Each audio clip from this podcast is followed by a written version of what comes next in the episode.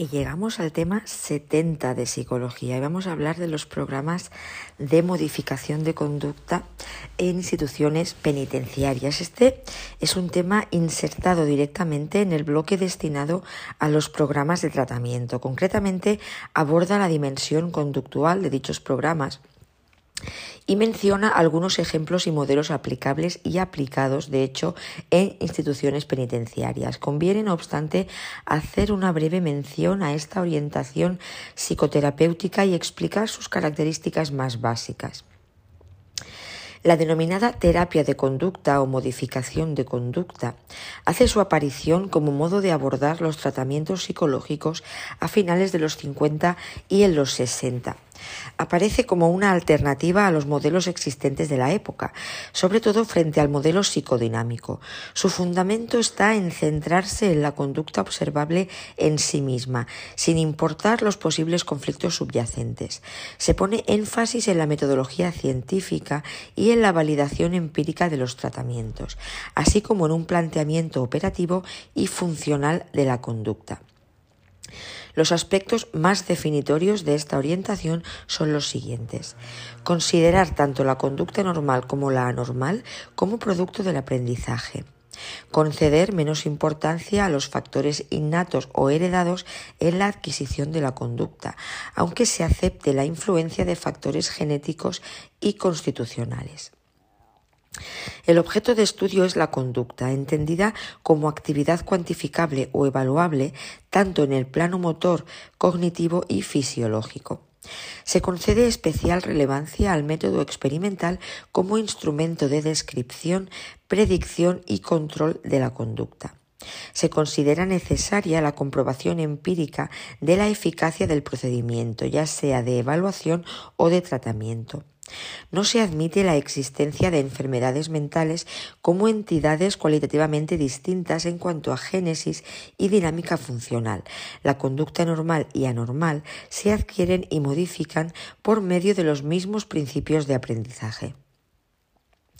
La evaluación y el tratamiento se consideran funciones estrechamente relacionadas y dirigidas a modificar las conductas inadecuadas. Se considera que el rigor científico no es incompatible con la responsabilidad profesional.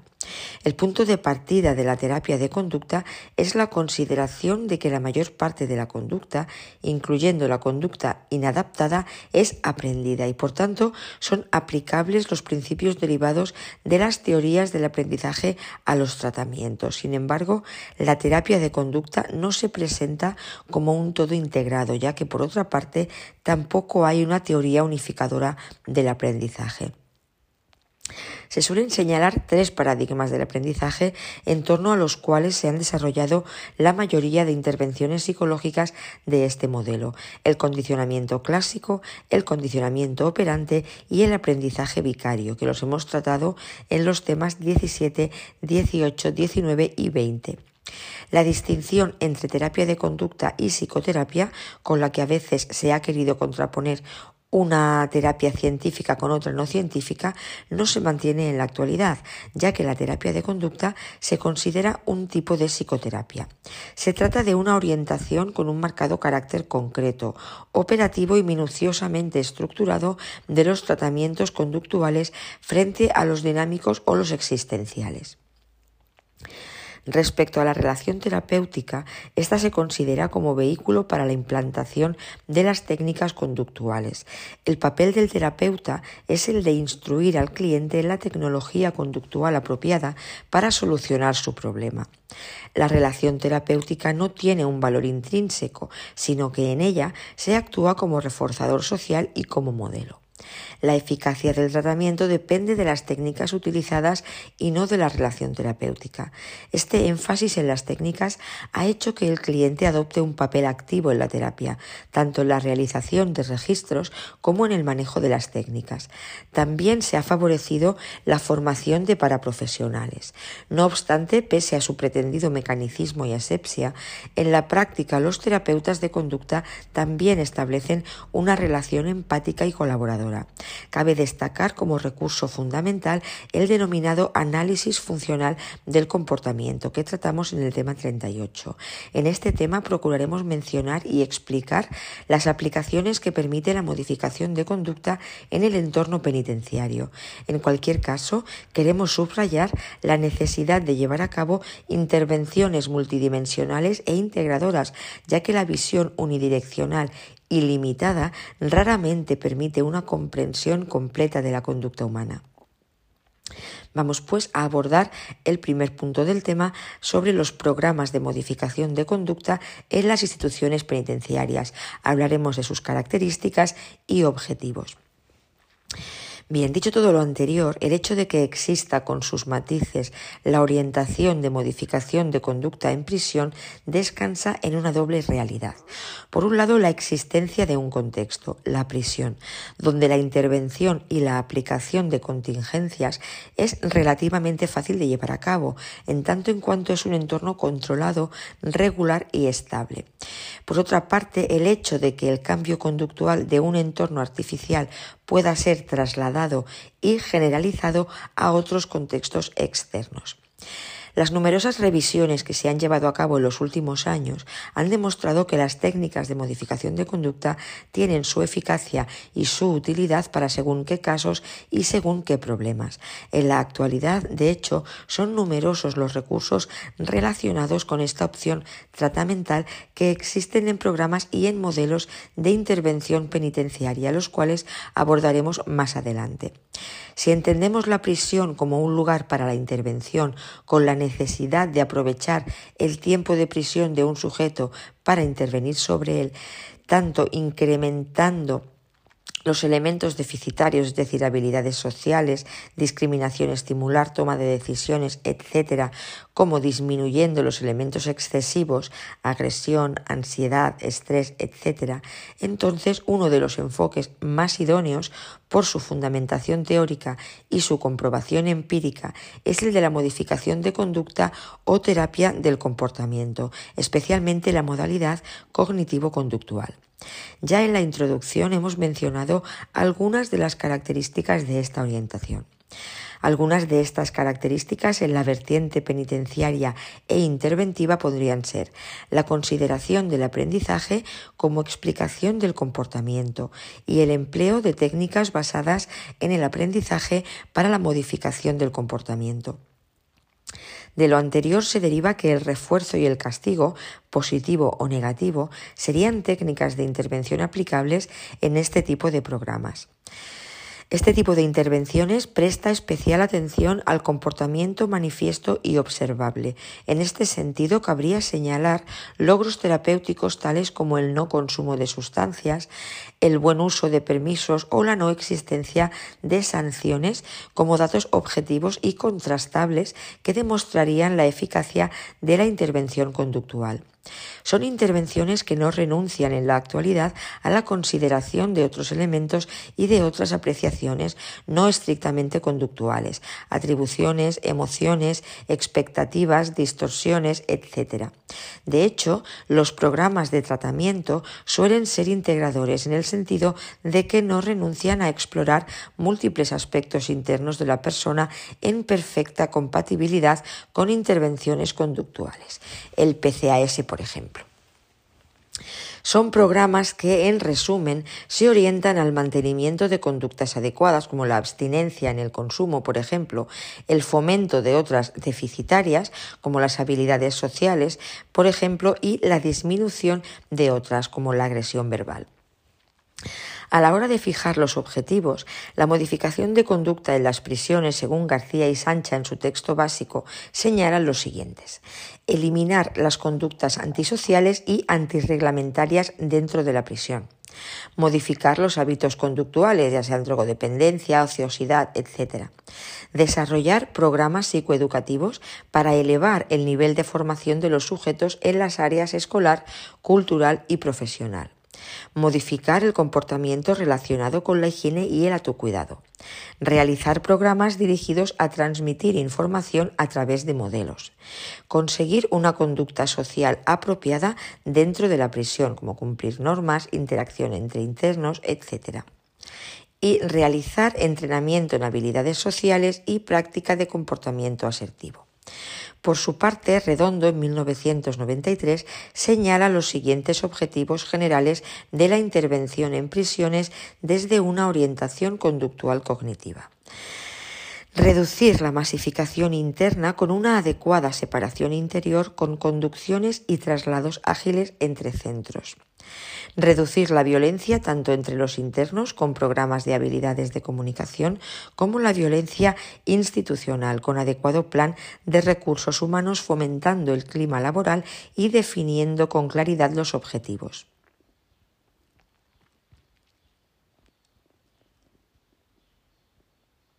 Reducir el tráfico y consumo de droga dentro de las prisiones, incrementar la limpieza general del establecimiento y la higiene personal, favoreciendo a su vez la salud de los internos y la salud laboral incrementar la educación y cultura de los internos, haciendo del tiempo un tiempo útil, incrementar la formación profesional y el trabajo, ya sea funcional, ocupacional o productivo, facilitar una información fluida y veraz a los internos, a la vez que se mantienen los vínculos familiares y sociales de los mismos, incrementar la motivación de los internos con adecuados programas de reforzamiento donde primero se refuerce extrínsecamente y después se paute y se aprenda el reforzamiento intrínseco. También es necesaria la formación y entrenamiento del personal penitenciario. En cualquier caso, los objetivos conductuales tienen una mayor facilidad operativa frente a otros de índole más personalista y frente a los de carácter legal. Muchos de los anteriormente citados relativos a la modificación de conducta o a la intervención general facilitan indicadores para su evaluación de resultado. En todo caso, tiene sentido mencionar el planteamiento de Bayón Compadre y Salaric, cuando hablan de la intervención en las prisiones y destacan la necesidad de adoptar una decisión de cambio, ya que no puede haber cambio sin la decisión de cambiar. Por ello señalan para los programas de intervención basados en el modelo de la competencia social dos objetivos. Objetivos de procedimiento, donde se dice que todo lo que se haga con los internos ha de estar en consonancia con lo que ellos entienden como digno de valor y cargado de sentido, y objetivos de resultado, donde se señala la necesidad de asegurarse de que se adquieren habilidades para decidir prosocialmente y para actuar eficazmente en la sociedad dentro de la ley. Por ello, la intervención psicológica necesariamente ha de ocuparse de motivar y facilitar que los internos se sientan identificados con las formas de proceder legales y ha de comprobar que son utilizadas dentro del marco socialmente aceptado. Por último, la modificación de conducta, más que ninguna otra orientación psicológica, puede establecer dos grandes objetivos, si bien ambos íntimamente relacionados e intrínsecamente unidos. En cuanto a los objetivos evaluativos, adoptando el enfoque de la evaluación conductual, enfatizando la, conducta presente y los antecedentes y consecuentes, cobra especial relevancia el análisis funcional de la conducta y los objetivos tratamentales, ya que desde la modificación de conducta se abordan problemas concretos de los internos como salud, drogas, suicidios, depresión de la organización, salud laboral, estrés, desmotivación e instituciones, separación interior, por ejemplo. Tenemos aquí extraído del tema 51 cuáles son los objetivos de la modificación de conducta. Bien, cuando hablamos de los fines de la intervención penitenciaria, se han hecho clásicos los objetivos señalados por autores como Julián García y Víctor Sancha, dentro de los cuales se insertarían también los objetivos de la intervención psicológica. Como principios generales para la intervención se señalan respetar el marco normativo de la ejecución de la pena, velar por los derechos de los internos y conseguir la retención y custodia. Evitar los efectos nocivos y desocializadores del encarcelamiento, ya que la pena no debe llevar sobre añadidas otras cargas que la de la privación de la libertad, mediante la atención psicológica, médica y social, adecuada separación interior y adecuado régimen de comunicaciones, así como facilitar al interno medios de formación académica, profesional, cultural, educativa, ocupacional y también desarrollar actividades terapéuticas para aumentar su repertorio prosocial, es decir, para tener la intención y la capacidad de llevar una vida sin delitos. Concretando un poco más, podemos indicar otros objetivos más específicos, como incrementar el propio repertorio conductual, como autocontrol, habilidades sociales, manejo de la ansiedad, conductas alternativas a la agresión, etc desarrollar estrategias motivacionales que promuevan la asistencia, la participación y el rendimiento en programas socioculturales, educativos, formativos, laborales, deportivos y ocupacionales. Mejorar las relaciones con el mundo social en libertad, familia, relaciones laborales, utilización del ocio, a través del entrenamiento en solución de problemas y en toma de decisiones la superación de conductas adictivas tales como el alcoholismo u otras toxicomanías y la adquisición por parte de los internos, en los casos necesarios, de hábitos de higiene y autocuidado como el hacer la cama, la limpieza de las dependencias, la apariencia personal adecuada y la realización de tareas domésticas. Por su parte, otro autor, Santiago Redondo, es bastante más explícito y plantea dos grandes objetivos de intervención en las prisiones por un lado, la rehabilitación, es decir, no volver a delinquir y reinserción, desarrollo funcional en el hábitat de procedencia o en el adquirido. Para estos fines está el tratamiento penitenciario. Y por otra parte, el segundo gran objetivo de Redondo sería la custodia hasta la sentencia del juez y la retención hasta el cumplimiento de la condena de los internos. Se utiliza para ello métodos de seguridad tanto estáticos como dinámicos. Para la intervención psicológica identifica hasta 11 objetivos. Reducir la masificación, es decir, adecuada separación interior y ágil de traslados intercentros. Reducir la violencia, tanto la de los internos como la institucional. Reducir el tráfico y consumo de drogas. Incrementar la limpieza general y el aseo e higiene personal favorecer la salud integral de los internos y la salud laboral, incrementar la educación y la cultura de los internos haciendo el tiempo útil, incrementar la formación profesional y el trabajo productivo, destinos funcionales y ocupacional, facilitar una información fluida y veraz a los internos, mantener la vinculación familiar y social de los internos, incrementar la motivación de los internos tanto de forma extrínseca como la intrínseca e incrementar la formación y el entrenamiento del personal penitenciario. Como vemos, algunos de estos objetivos tienden a mejorar el funcionamiento de la normativa institucional y otros están orientados a dotar a los internos de habilidades que les permitan hacer frente con más éxito y por procedimientos legales a las dificultades que se les vayan a plantear en la vida cotidiana en el momento de la Desde una perspectiva motivacional, los objetivos orientados a la adquisición de habilidades sociales, el desarrollo de una afectividad y una comunicación más sanas, a la resolución de conflictos por vías no violentas, tienen para el interno una capacidad de atracción mayor que el intento de modificar directamente la conducta delictiva.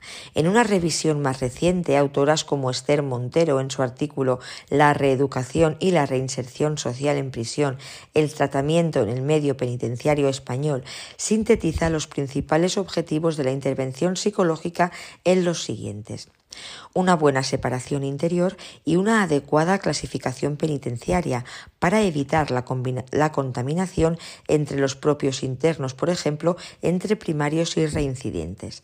Enseñar y mantener actitudes y hábitos de competencia social a través de los módulos de respeto. Emplear el tiempo en prisión de manera productiva a través de la escuela, el trabajo, el deporte y los diferentes cursos de formación laboral y ocupacional. la implicación en los programas de tratamiento específico y finalmente conseguir a través de los distintos beneficios penitenciarios, permisos, salidas programadas, etcétera, una adecuada reincorporación a la sociedad. Siguiendo a redondo dentro de este modelo terapéutico, tanto las técnicas psicoeducativas y cognitivo-conductuales como los programas de tratamiento pueden estructurarse en torno a, cuatro categorías de objetivos de intervención psicológica. Esas cuatro grandes categorías de objetivos de intervención psicológica son la enseñanza de nuevas habilidades, competencias y hábitos de comunicación no violenta, de responsabilidad familiar y laboral, de motivación de logro personal, etc. La segunda gran categoría sería el desarrollo y la reestructuración del pensamiento. La tercera, la regulación emocional y el control de la ira. Y la cuarta, el mantenimiento de los logros terapéuticos y la prevención de recaídas. En cuanto a las técnicas básicas, para estas cuatro categorías tenemos para la enseñanza de habilidades y hábitos el reforzamiento, el moldeamiento, encadenamiento de conducta, extinción, enseñanza de comportamientos alternativos, control de estímulos, programas de reforzamiento, programas ambientales de contingencias, contratos conductuales, sensibilización encubierta, autorreforzamiento encubierto, modelado encubierto, modelado, modelo de familia educadora, psicoterapia terapia analítica funcional, terapia de aceptación y compromiso y terapia de conducta dialéctica. Para el desarrollo y la reestructuración del pensamiento tenemos reestructuración cognitiva, solución cognitiva de problemas interpersonales, autocontrol, autoinstrucciones, desarrollo moral y de valores. Para la regulación emocional y el control de la ira tendríamos la desensibilización sistemática, la exposición, la inoculación de estrés y el tratamiento de la ira. Y para el mantenimiento de los logros y la prevención de recaídas, tenemos las técnicas de generalización y mantenimiento y la técnica de prevención de recaídas.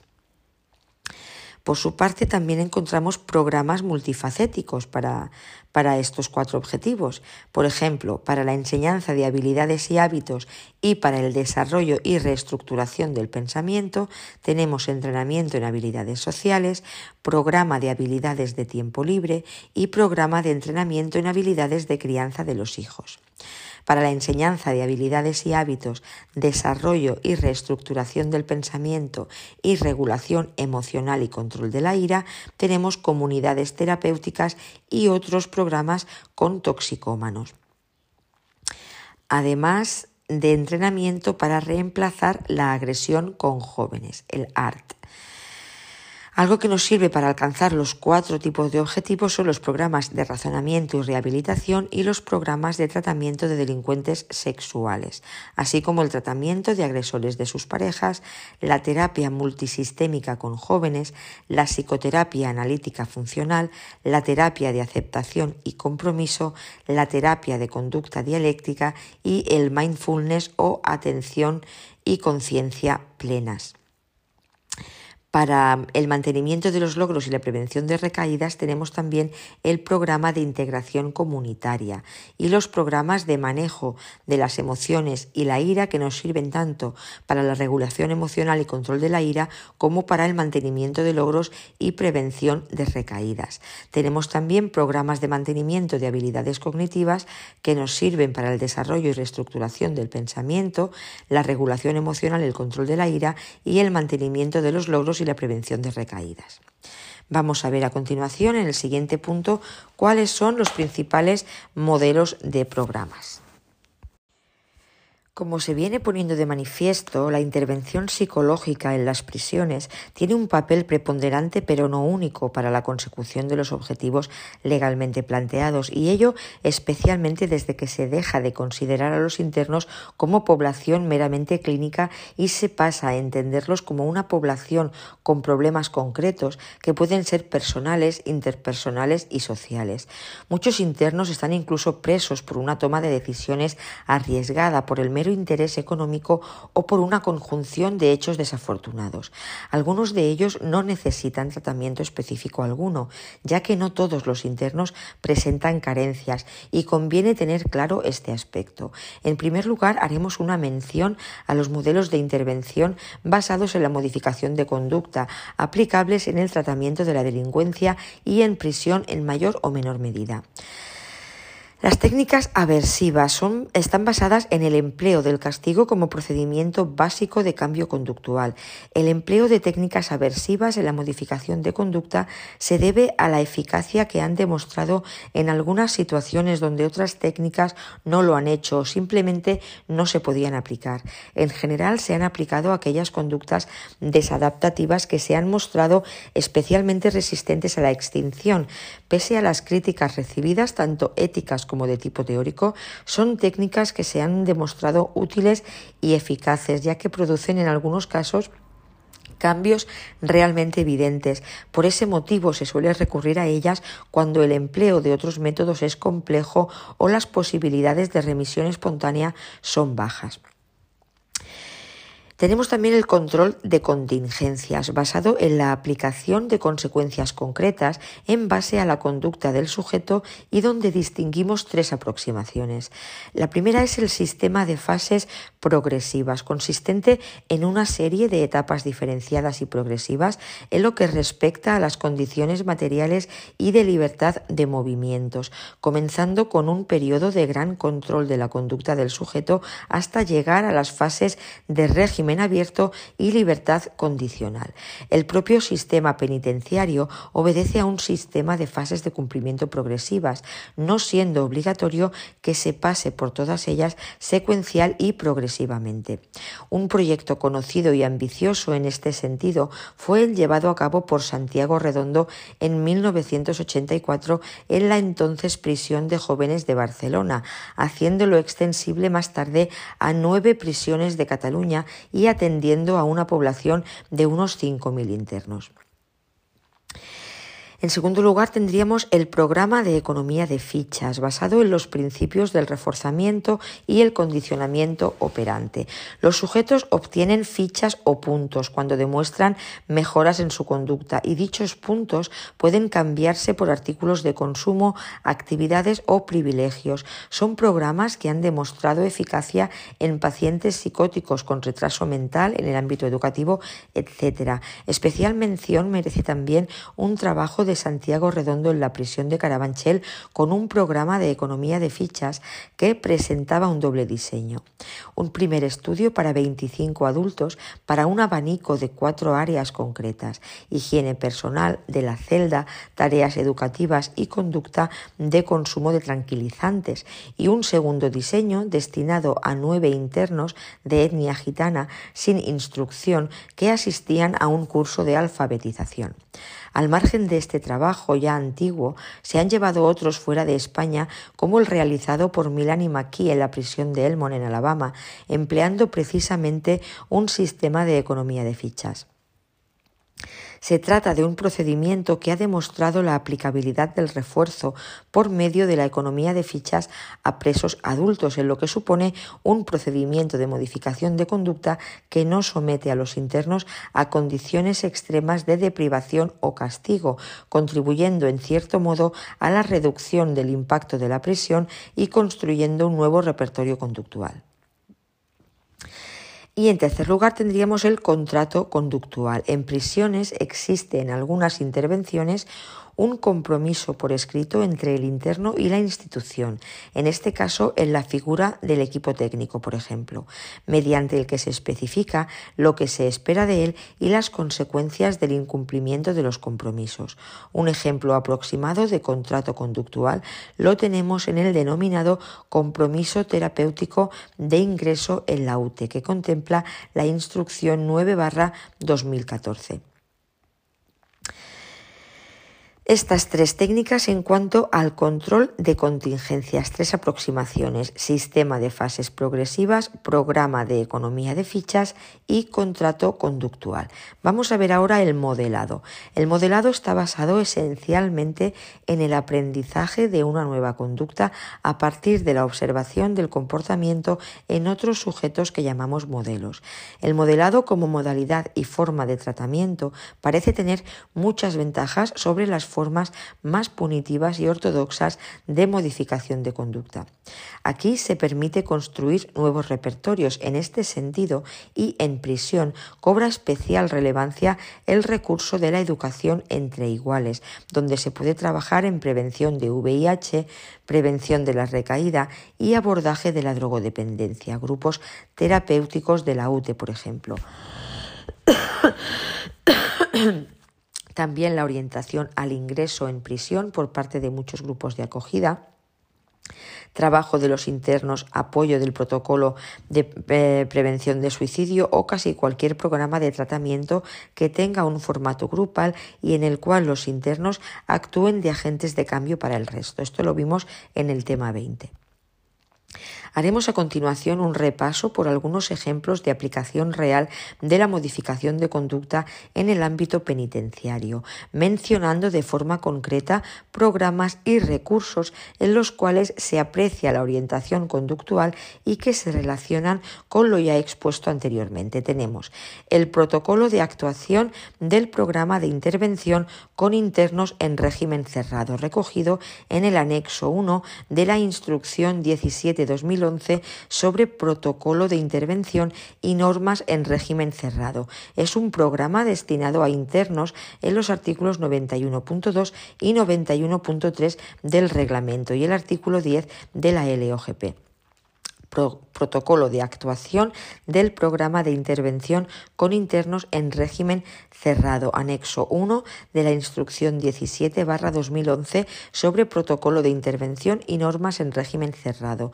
Es un programa destinado a internos de los artículos 91.2 y 91.3 del reglamento y artículo 10 de la LOGP, régimen cerrado. Se señala en el mismo la existencia de un contrato conductual, de una tutorización, ya que cada miembro del equipo técnico será responsable de uno o varios de los internos del programa, hojas de seguimiento y refuerzos inmediatos a los esfuerzos de los internos, sociales y materiales. El programa para el control de la agresión sexual, el PCAS, Programa para el Control de la, de la Agresión Sexual, PCAS, PECAS, Programa para el Control de la Agresión Sexual.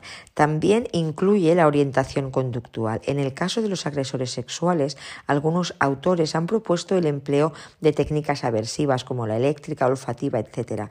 En la actualidad y en las prisiones españolas, el tratamiento específico PECAS no contempla ninguna intervención aversiva invasiva y se basa en una orientación cognitivo-conductual. Sin embargo, sí existe un módulo del programa, modificación del impulso donde se ofrecen al terapeuta técnicas conductuales muy concretas, tales como el recondicionamiento orgásmico o masturbatorio, reforzamiento encubierto, saciación masturbatoria o sensibilización encubierta. Esta última técnica es un procedimiento de contracondicionamiento aversivo en el que se intenta eliminar la conducta no deseada a partir de emparejar escenas imaginadas de esas conductas con escenas aversivas para el sujeto. Se promueve una respuesta de evitación al emparejar la escena aversiva con el deseo sexual desviado. Para una explicación exhaustiva de esta técnica, vemos el programa oficial de tratamiento en la página 382, no eso será del libro. También podemos mencionar en el mismo módulo del programa la técnica de parada de pensamiento. Se indica cómo es un procedimiento válido ante la presencia de fantasías e ideas y cómo la orden stop actúa a modo de castigo, apareciendo siempre que se presentan dichas ideas. Por otro lado, tenemos el sistema de evaluación que prevé la instrucción 18-2011 para los módulos de respeto. Así se contempla una valoración de la conducta del interno tanto en lo cuantitativo, es decir, descripción de conductas concretas y objetivas, como en lo cualitativo, es decir, calificación de la conducta en base a tres parámetros, normal, positivo y negativo.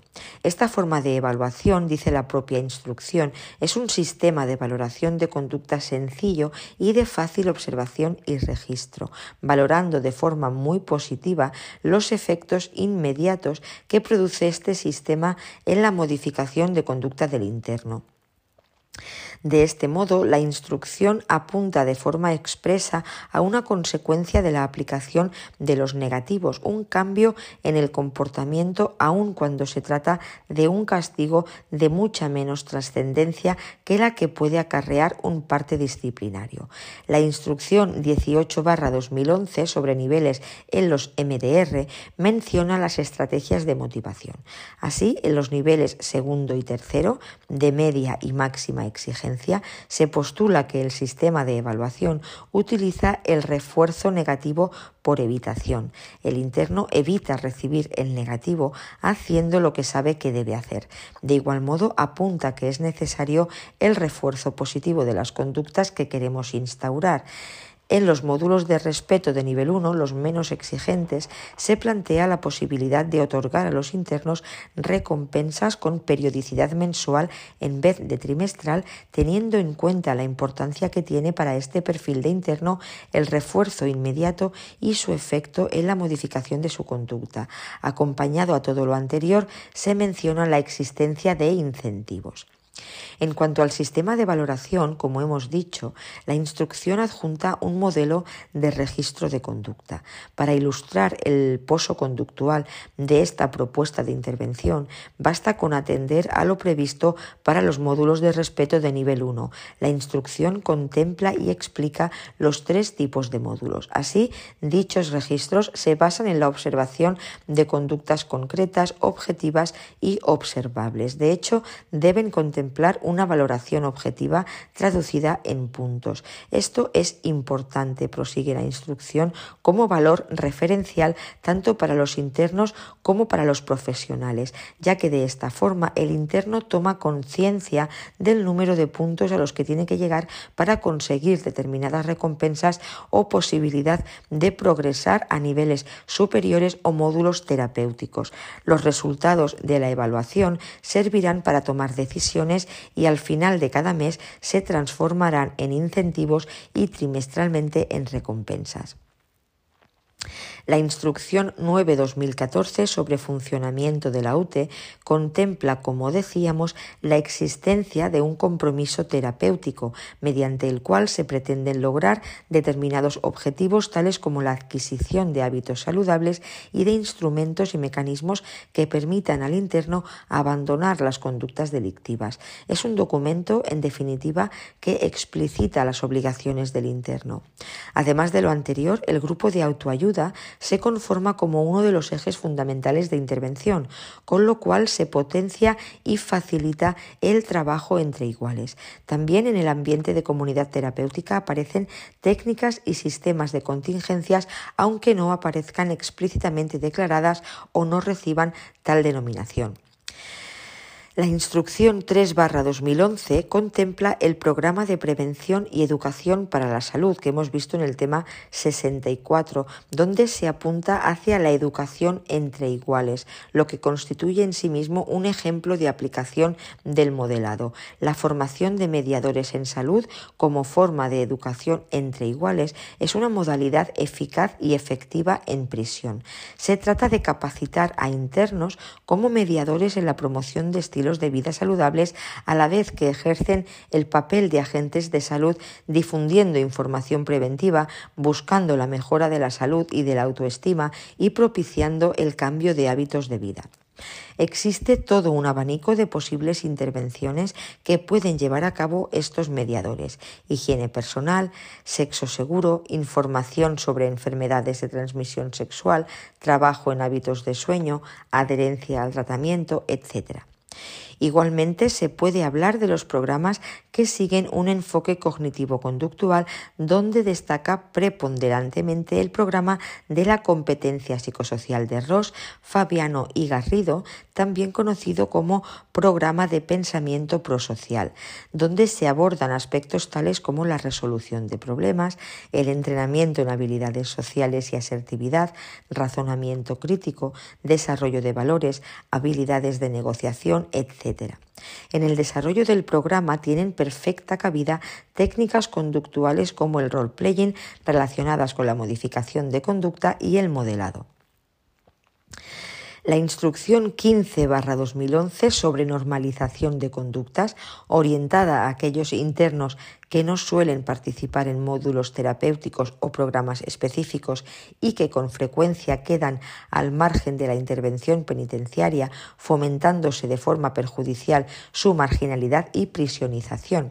La instrucción plantea como objetivo la reducción de conductas antisociales y el incremento de las prosociales, señalando como objetivos específicos el aprendizaje de conductas alternativas a la agresividad, el aprendizaje de hábitos saludables de higiene como principios básicos de intervención y es uno de los motivos por los cuales mencionamos esta instrucción, se señala la recomendación de implantación de condiciones estimulares que potencien un ambiente normalizado, señalando que la conducta viene influida por particulares situaciones ambientales.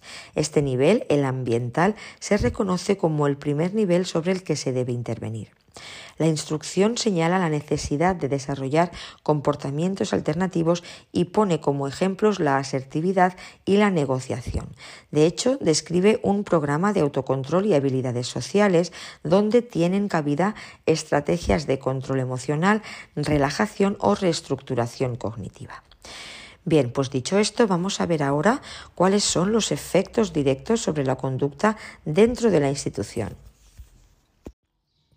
Bien, llevar a cabo los programas reseñados o alguno de ellos provoca determinados efectos sobre la conducta de los internos, también sobre la conducta de los trabajadores y, por tanto, favorece y afecta al clima o ambiente de la prisión.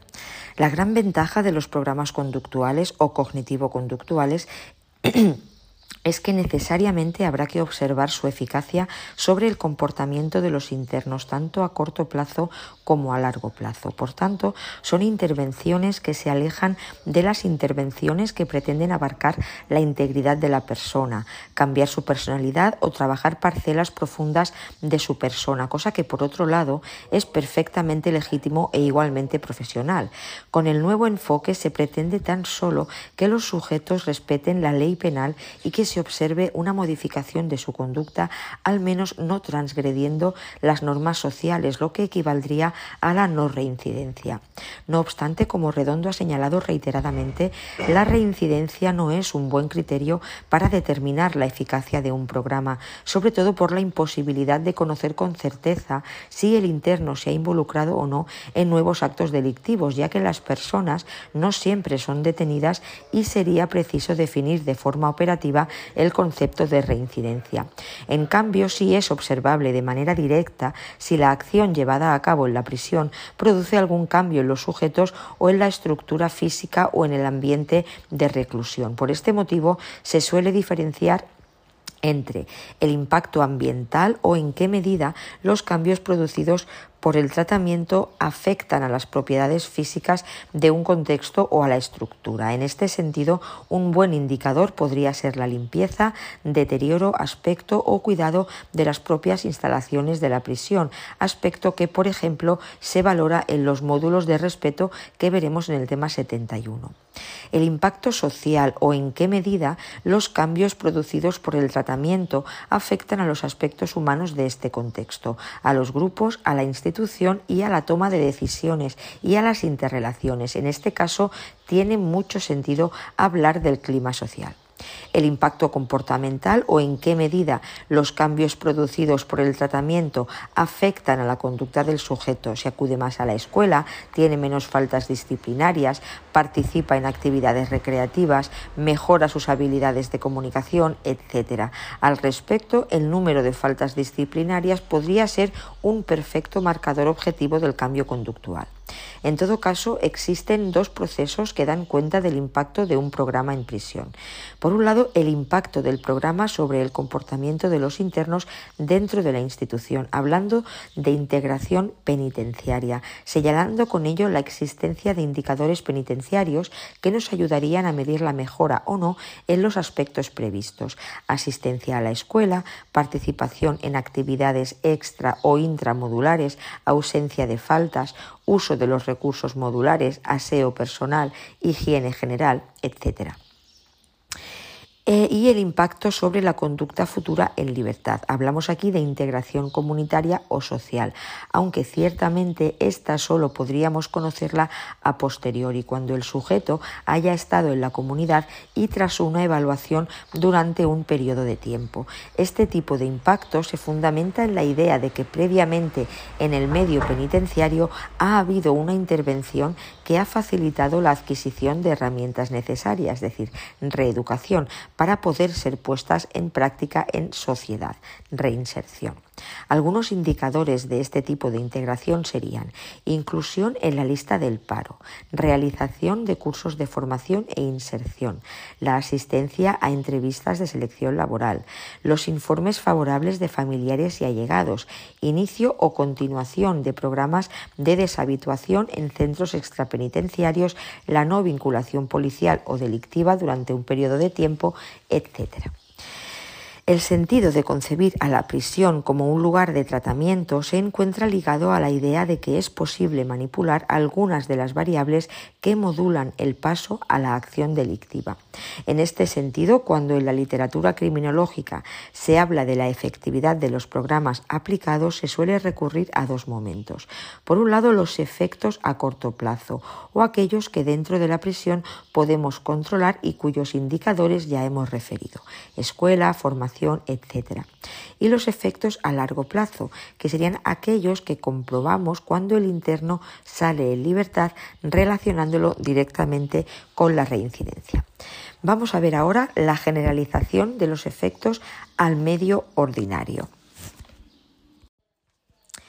Aunque disponemos de buenos programas de tratamiento, hay un problema frecuente y reconocido y es la escasa generalización de estos al contexto extrapenitenciario. Y de hecho, un objetivo fundamental debería ser el de trasladar a la vida en sociedad de forma efectiva lo aprendido en prisión. Se trata, en esencia, de exportar los efectos medidos por la integración penitenciaria al exterior de la prisión y asegurarse su mantenimiento y continuidad mediante la integración comunitaria. De ahí la sugerencia de Thornton en 1987 al señalar la necesidad de planificar las intervenciones en prisiones no solo para producir efectos inmediatos, sino para producir un ajuste al medio de futura ubicación. En este sentido, la modificación de conducta, el enfoque cognitivo-conductual en general, está especialmente preocupado por la transferencia o generalización de los nuevos comportamientos adquiridos por los sujetos. Esta generalización ha de producirse en tres direcciones. Los cambios de conducta producidos deben mantenerse en el tiempo, ser perdurables más allá de las condiciones de aprendizaje. Los cambios de conducta producidos deben mostrarse en lugares distintos a aquellos en los que tuvo lugar el programa y los cambios de conducta producidos deben alcanzar el mayor número de conductas del sujeto y posibilitar el desarrollo de nuevos comportamientos no entrenados directamente. Como la generalización no viene por sí sola, sino que ésta debe ser planificada e incluida en el programa, se han diseñado dos grupos de estrategias.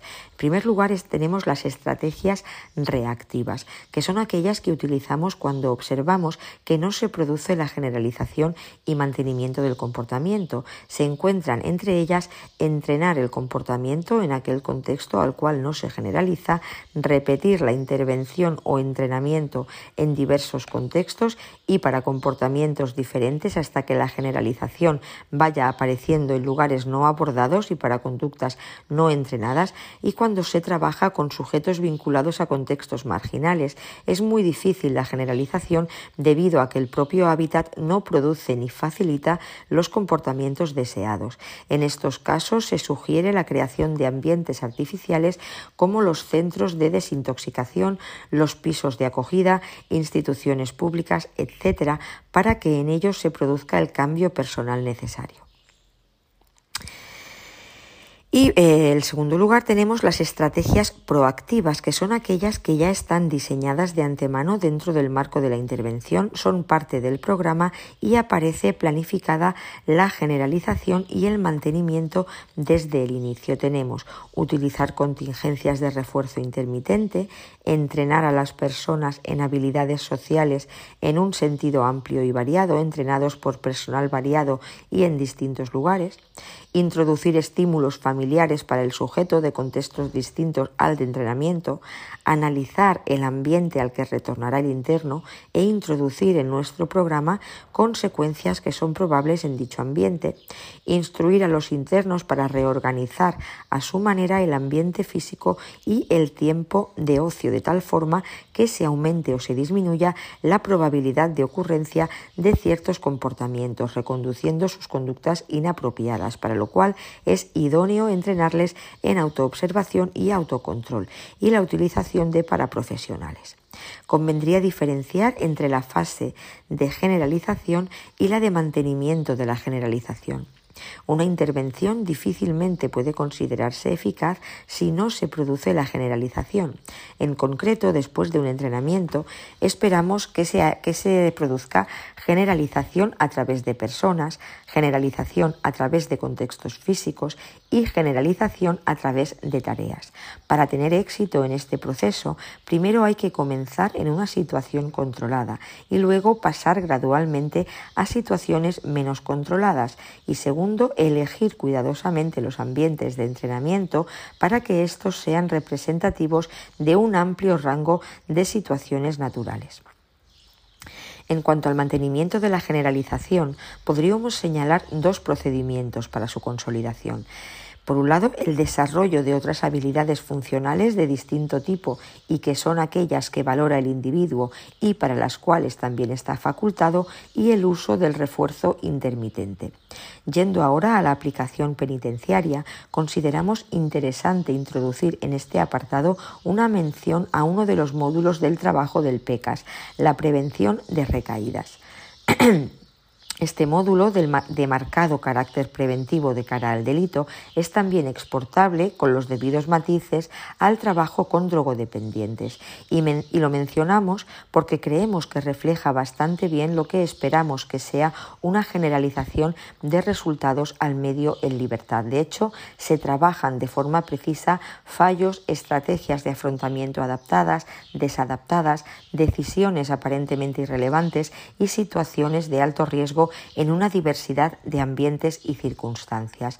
Los ejemplos, las dinámicas y los ejercicios no se encuentran referidos a situaciones penitenciarias, sino que sobre todo se refieren a situaciones variadas de la vida en libertad que los internos pueden encontrar en el futuro. De hecho, la gran mayoría de programas, Pensamiento Prosocial, Programa para Condenados por Violencia de Género, como el PRIA y el PRIA-MA, el PROVECO, el programa Cuenta conmigo para drogodependientes, etcétera, toman como referencia la vida en libertad y por ese motivo la inmensa mayoría de intervenciones descansan en la idea de generalizar lo aprendido al mayor número posible de situaciones extrapenitenciarias. Finalmente, creemos apropiado mencionar elementos del tratamiento que se orientan en cierto modo hacia la generalización conductual y hacia la puesta en práctica de lo aprendido en prisión mediante la proyección al exterior.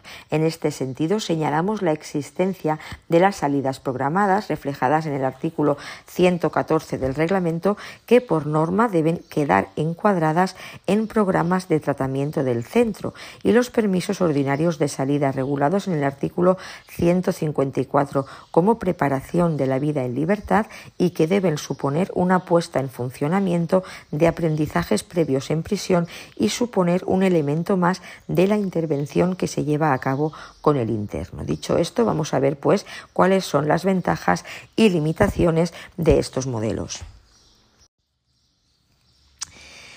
Ya ha quedado claro que para algunos autores la prisión es un lugar idóneo para la intervención psicológica, sobre todo porque es posible controlar algunas variables y disponer de un escenario de intervención caracterizado por la estabilidad y la regularidad. Los programas de modificación de conducta tendrían en este sentido perfecta cabida en el entorno penitenciario. Sin embargo, la realidad humana nunca es tan simple y ni siquiera en las prisiones se pueden realizar predicciones absolutas ni llevar a cabo experimentos de conducta. Las prisiones no son un laboratorio de experimentación y han de conceptualizarse, sin embargo, como un lugar para la intervención global y multidimensional, donde lo conductual es, en efecto, una de las opciones y uno de los recursos aplicables.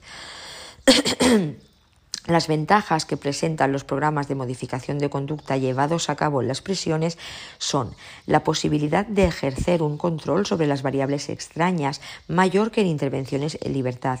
Las cárceles no dejan de ser escenarios predecibles, regulares y parecidos día tras día. La normativización es además muy elevada. Otra de las ventajas es el hecho de contar en España con una de las más avanzadas legislaciones en materia penitenciaria, una legislación que además ampara y fomenta el tratamiento en unos niveles muy superiores al resto de países. En las prisiones se cuenta con equipos de especialistas capaces de abordar las distintas problemáticas tanto a nivel individual como a nivel grupal. En este sentido, la ejecución de un programa de modificación de conducta contará siempre con la figura de psicólogos y de profesionales especializados. Los programas de modificación de conducta tienen también la ventaja de operativizar de forma clara los objetivos que persiguen, al contrario que otras intervenciones. También estos programas suelen tener mayor grado de sistematización metodológica y un mayor grado de evaluabilidad. Así, la medición del número de partes disciplinarios, el estado de las celdas o la cantidad de positivos acumulados son criterios criterios objetivos que indican sin ninguna duda que al menos en lo conductual se está produciendo un cambio. Los programas de modificación de conducta pueden abarcar un gran número de comportamientos y se combinan perfectamente con intervenciones cognitivas. No suelen ser programas que impliquen un elevado coste material y tampoco una inversión de tiempo excesiva, al contrario que otras orientaciones psicoterapéuticas. Permite el empleo de paraprofesionales, como por ejemplo sucede eh, en los módulos de respeto, donde no es el psicólogo quien otorga los positivos o los negativos, sino que puede emplearse la figura del funcionario de interior o el educador al respecto. Y es más, la modificación de conducta permite y estimula la educación entre iguales. Recordemos el modelado, con lo cual son los mismos internos los que pueden actuar como agentes de cambio. Entre las limitaciones de este tipo de aproximaciones encontramos, en primer lugar, y hablando en sentido amplio, pese al ideal rehabilitador marcado legalmente, la realidad de las instituciones penitenciarias concede mucha importancia a la seguridad y ello no siempre casa del todo bien con el tratamiento. Aunque se admite la necesidad de extremar las medidas de seguridad y ello no debería estar reñido con la actuación tratamental, sí es cierto que primar un ambiente de control y seguridad dificulta seriamente el alcance del tratamiento, ya que las condiciones ambientales no, no favorecen discriminativamente hablando las actividades de tratamiento. Mm, para ello vamos a ver temas relacionados con las particularidades de la evaluación y la intervención penitenciaria. Aunque estos programas son prometedores, todavía queda pendiente el problema de la generalización y el de la conexión extrapenitenciaria. Esto es fundamental, ya que toda intervención en prisión debería poder garantizar un seguimiento externo de resultados y eso no siempre se lleva a cabo. La aplicación de un programa completo no siempre es posible, ya que contamos con realidades tales como la rotación y movilidad de internos o escasez de medios humanos. Por otra parte, son programas que a menudo han recibido muchas críticas, ya que algunos autores y profesionales consideran que la modificación de conducta deja fuera del foco aspectos emocionales, intrapersonales y profundos que deberían ser abordados igualmente en terapia, sin atender solamente a criterios comportamentales.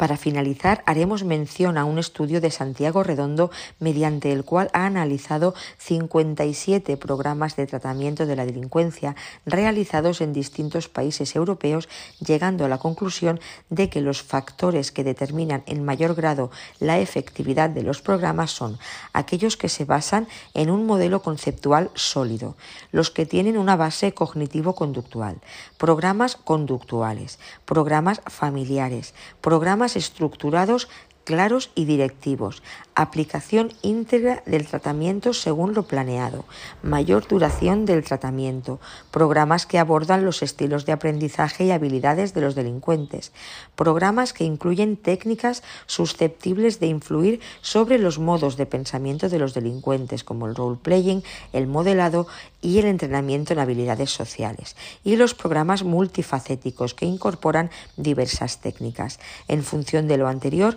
no podemos dejar de reconocer la eficacia de las técnicas de modificación de conducta y, de hecho, son recursos que se emplean en el ámbito penitenciario como hemos señalado. Sin embargo, consideramos que cualquier intervención ha de contemplar la complejidad de la persona en su conjunto y ello pasa por poner en marcha cuantos recursos terapéuticos sean necesarios, realidad esta que obligatoriamente nos lleva a la necesaria multidimensionalidad de nuestro trabajo.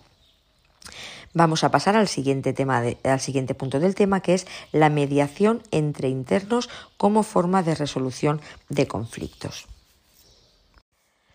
Bien, el conflicto es una realidad de las distintas, en las distintas áreas o escenarios de la vida que surge en la relación interpersonal y en el contexto de las relaciones sociales.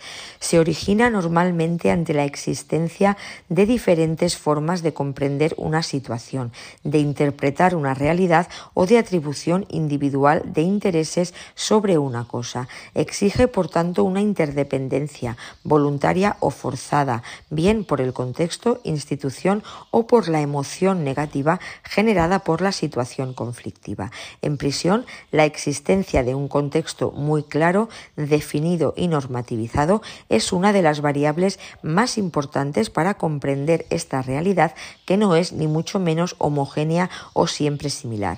Así, en el plano general, y por poner algunos ejemplos, podemos identificar conflictos de relación motivados por emociones negativas intensas, conflictos de información, que tienen su origen en la escasa información que una persona tiene respecto del comportamiento o actitud de otra para poder comprenderla a fin de evitar la activación emocional, conflictos de intereses, conflictos estructurales causados muchas veces por estructuras políticas e instituciones que limitan anulan o no reconocen derechos básicos de las personas, conflictos de valores, conflictos interpersonales y también conflictos intra o intergrupales especialmente habituales en prisión. La resolución del conflicto normalmente es difícil en tanto que éste genera toda una serie de aspectos negativos. Identificar el conflicto con la persona, valorar las pérdidas en mayor medida que las ganancias, reducción de la comunicación o incluso la polarización de las posturas. Sin embargo, también conviene poner sobre la mesa el hecho de que los conflictos muy habitualmente tienen un aspecto positivo y es el hecho de que permiten, por ejemplo, el cambio y el crecimiento. Sin ellos no sería posible el avance y las modificaciones de la sociedad, además de que no hubieran sido posibles muchos cambios sociales. El conflicto interpersonal en el ámbito penitenciario es multicausal y teniendo en cuenta la realidad del escenario al que nos referimos, no podemos pasar por alto variables tales como la convivencia obligada, la frecuente inexistencia de un espacio mínimo para la intimidad, la desconfianza en la administración penitenciaria o la presencia de personas que pueden ser vistas como una amenaza a la propia integridad. Dicha administración en el plano puramente legal e institucional aborda la realidad del conflicto e intenta reducirlo mediante la aplicación del régimen disciplinario, concesión y retirada de beneficios penitenciarios, etc. Esta sería una forma de abordaje oficial, reglamentario, que está plenamente vigente, es legítima y cumple su función. No obstante, al margen de la aplicación de lo previsto en la LOGP y el reglamento, existen otros modos de resolución de conflictos. En este punto donde se hace necesario mencionar la mediación. Este es un método de solución pacífica de conflictos basado en el diálogo y que es eficaz porque permite, entre otros aspectos, que las personas implicadas asuman la responsabilidad de su conducta, el protagonismo de solución del conflicto y recobre la sensación de paz y de equilibrio emocional existentes previos al inicio del conflicto. La Administración penitenciaria no ha sido ajena a esta posibilidad de intervención y ha fomentado el desarrollo de un programa que posibilita la incorporación en los centros penitenciarios de la cultura del diálogo y el respeto a través de la utilización de la mediación como instrumento básico en las resoluciones de conflictos interpersonales con independencia de la gravedad que tengan. El programa comenzó a desarrollarse por primera vez en el Centro Penitenciario de Madrid III. Posteriormente se extendió, se extendió a tres centros penitenciarios y a la vista de los éxitos obtenidos, la Subdirección General de Tratamiento y Gestión Penitenciaria inició durante el 2007 su implantación progresiva a otros centros. Los objetivos de la mediación en el ámbito penitenciario pueden dividirse en varias áreas. Por un lado, tenemos los objetivos encaminados al tratamiento penitenciario, como la asunción de la responsabilidad generada por la conducta infractora, el aprendizaje de conductas destinadas al reconocimiento de la verdad, el aprendizaje de habilidades de comunicación en las relaciones interpersonales conflictivas y que pueden fomentar la preparación de la vida en libertad o el aprendizaje de técnicas de escucha dirigidas a la comprensión de la conducta de la otra persona persona. Objetivos orientados a la convivencia penitenciaria como pacificación de relaciones internas, disminución de las incompatibilidades, prevención de altercados, etc. Y objetivos orientados al propio beneficio de las personas privadas de libertad, reducción de los niveles de ansiedad, evitación de los perjuicios que ocasiona la aplicación del régimen disciplinario, aumento de percepción de control por parte de la propia persona, etc. La configuración arquitectónica, la organización regimental y la idiosincrasia de las relaciones interpersonales que se desarrollan en la prisión pueden ciertamente dificultar la mediación, pero en modo alguno la imposibilitan. A estos efectos es positivo reflexionar sobre las trabas que se pueden encontrar a fin de facilitar el tránsito hacia la eficaz incorporación de este sistema de solución del conflicto entre personas recluidas en los centros penitenciarios. En este sentido, no podemos negar que puede existir recelo inicial y comprensible por parte de funcionarios y personal directivo y que la preservación de la seguridad, el orden y la disciplina son cuestiones que no pueden pasarse por alto en un escenario tan particular como las prisiones. No obstante, lo anterior, ¿qué más que limitar que, no obstante lo anterior, que más que limitar enriquece el análisis de la mediación en prisiones, nos referimos a las distintas fases de dicho proceso. Como venimos afirmando, la mediación consiste en un encuentro pautado entre las personas enfrentadas en el que interviene un mediador. Vamos a ver las fases y claves básicas de intervención que son. La primera fase es la fase de acogida e información. La primera fase se inicia por derivación de las personas que tienen un conflicto al servicio de mediación. Puede ser a petición voluntaria de una o ambas partes con o sin procedimiento disciplinario iniciado o por la información aportada a los mediadores a través del subdirector de régimen de las personas que se encuentren formalmente imputadas en un procedimiento disciplinario o incursas en la catalogación de incompatibles, por ejemplo, internos que no pueden estar en el mismo módulo ni encontrarse en lugares comunes porque han tenido enfrentamientos previos, todo ello a efectos de prevención de agresiones. Se trata en esta fase de generar confianza en el proceso, instruir a las partes sobre el contenido y desarrollo de la mediación y especialmente recabar información sobre varios aspectos del conflicto.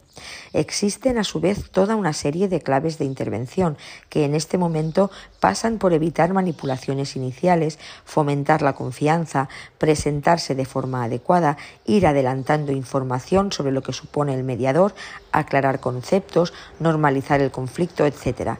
Es importante, como hemos dicho, obtener toda la información posible relativa al conflicto a través del diálogo y la conversación, causas que lo iniciaron, momento temporal de inicio, relaciones entre las partes, tiempos de condena, si hay disfrute de permisos, tipos de conflictos previos, grado de clasificación, etc. Es preciso indicar que se les entrega a las partes una hoja de consentimiento informado para la aceptación del programa. Este documento se entrega después de la fase de acogida, de manera que cuando lleguen a la segunda fase tienen que traerlo leído. En este acto se explicarán las dudas que tengan sobre los puntos que contiene. El objetivo es informar y formar, es decir, que sepan que se trata de un procedimiento de mediación y a qué normas deben atenerse durante el desarrollo del mismo, en qué consiste el proceso, lo que les ofrece, lo que exige y lo que impide. Luego hay una segunda fase que es la fase de aceptación y compromiso del proceso de mediación. Antes de comenzar esta fase es importante reunirse individualmente con cada una de las partes para ver la predisposición de cada una a poder encontrarse. Si proseguimos, se procede entonces a la presentación profesional, mediador abogado y mediador psicólogo. Se les sienta en una silla alrededor de una mesa redonda, si es posible, evitando que las dos partes puedan sentirse enfrentadas. En este momento se les explica a fondo el contenido de la mediación, las reglas del proceso, los objetivos y el papel del mediador. Se entiende que deben haber leído con anterioridad el compromiso, porque, como decíamos, se les debe haber entregado en la fase de acogida. Pueden surgir dudas que serán explicadas, firmando posteriormente todas las personas. El mediador es el primero que firma. De los dos mediadores, uno tendrá que llevar la dirección de esta fase y de la siguiente, de forma que las preguntas que una de las partes haga al comediador se reconducirán al mediador director de la sesión. En todo caso, todas las preguntas que se realicen tienen que hacerse en plural y a todos, nunca permitiendo que una de las partes se dirija a un mediador en voz baja y en privado. De este modo, toda la información tiene que ser pública. En esta fase es importante captar claves de interrelación, percibir el lenguaje no verbal, gestos como darse la mano, mirarse, gestos violentos con las miradas, percibir la firmeza o fragilidad del compromiso, percibir el rol de cada una de las partes, etc. Todos estos datos, obviamente, han de ser compartidos entre los mediadores para preparar la siguiente sesión. La tercera fase sería la fase de encuentro, dialogado o negociación. Esta tercera fase del proceso posibilita el encuentro interpersonal para que ambas partes tengan la misma información y objetivo común de resolver el problema, hecho que favorece la posibilidad de que se equilibre el poder de ambas. El encuentro interpersonal se lleva a cabo en sesiones conjuntas, espaciadas en el tiempo, al menos por tres días, dejando así espacio para la reflexión. El tiempo tiempo de duración de la sesión vendrá marcado por la evolución de la sesión, desencuentros, faltas de atención, cansancio. actitud participativa, etc. La mediación puede servir para poner a las personas en comunicación y esa comunicación puede llevarse a cabo de forma diferente a la dialogada pero posibilitando un futuro encuentro sin violencia. No toda mediación tiene que cerrarse con acuerdo, ni conviene forzar este punto si una de las partes quiere acercarse de otra forma. Esto es especialmente claro en las personas en primer grado. Respecto a los criterios de intervención, es necesario identificar las necesidades de las partes, separar a las personas del conflicto, generar opciones que utilicen la negociación basándose en los intereses, emplear criterios objetivos o crear opciones en beneficio mutuo, por ejemplo. De esta forma, permitiendo que emerja toda la información, así como la vivencia subjetiva del conflicto, las partes pueden llegar a comprender, es decir, empatizar y ceder en las posiciones personales en búsqueda de acuerdos que ahonden en los intereses comunes. Asimismo, se hace necesario que el mediador vaya conociendo toda la situación para poder ir facilitando la negociación. El empleo en este sentido de técnicas habilidosas de escucha y pregunta se hace fundamental. Es una fase crucial en la que se debe llevar a cabo un resumen estratégico que permita sintetizar los logros a fin de que las partes puedan avanzar en la negociación. Para ello es interesante normalizar siempre la situación, fomentar la conciencia de reciprocidad, que las partes entiendan que la conducta de uno es interdependiente de la, conducta del otro o enfocar, por ejemplo, el avance hacia el futuro, de forma que las partes se centren en lo que quieren hacer en vez de centrarse en lo que hicieron. Obtenidos acuerdos, estos se tomarán conjuntamente, se documentarán y firmarán por las partes. Este documento se presentará a la dirección del centro penitenciario y deberá ser ratificado por ambas partes. El acuerdo tiene que ser supervisado a través de una entrevista conjunta. El plazo del tiempo desde la sesión de encuentro dialogado tiene que ser de al menos 15 días en función de las peculiaridades de las personas del conflicto y de los acuerdos adoptados. Si se ha desarrollado sin incidentes y el mediador observa que el conflicto está solucionado, se redacta un escrito de finalización definitiva de la mediación. El programa contempla asimismo una evaluación personal de aprendizaje, es decir, propone valorar si las personas han comprendido claramente lo importante, los intereses y los objetivos de una situación concreta, así como si las personas han comprendido que existen varias opciones para proteger sus intereses y que pueden elegir entre ellas, con independencia de las restricciones en las que se encuentra. Pretende también saber si las personas son conscientes de los recursos que poseen y que pueden utilizar para alcanzar sus metas, así como que estos pueden ser potenciados por la otra parte a través de las opciones nuevas y que pueden encontrar bases de apoyo que antes no habían sido consideradas. Mención especial merece, en último lugar, la figura del mediador. No, olvidemos que es la persona que ayuda a resolver el conflicto a las partes y, por tanto, a que las personas logren soluciones satisfactorias. Se trata de una persona neutral, imparcial, que asume un compromiso de confidencialidad, que no aconseja ni ofrece su opinión. Lo contrario supone una delegación del protagonismo de las personas y el incremento de su fantasía, de que el conflicto se le devolverá solucionado, como si se tratara de un objeto que hay que reparar. Es alguien que respeta el protagonismo de los interesados, ayuda a descargar las emociones y que tiene que saber que la forma en que se logren las soluciones es tan importante como las soluciones en sí mismas, pues el respeto ayuda a tomarlas y a que ninguna de las partes lo abandone. El mediador pone en conocimiento de la Administración los acuerdos a los que se lleguen y, como no podía ser de otro modo, no tiene ningún interés profesional ni personal con ninguna de las partes, respetando en todo momento la normativa legal y sin olvidar nunca las particularidades y necesidades de seguridad y orden que una prisión exige. Creemos interesante este tipo de abordajes a la hora de resolver conflictos, además de la mera resolución del problema. Una mediación de estas características entronca de forma plena con el tratamiento y con el fomento de las potencialidades de toda persona en las cuales creemos los psicólogos y las cuales a su vez conforman la esencia de nuestro trabajo. Y hasta aquí este tema 70.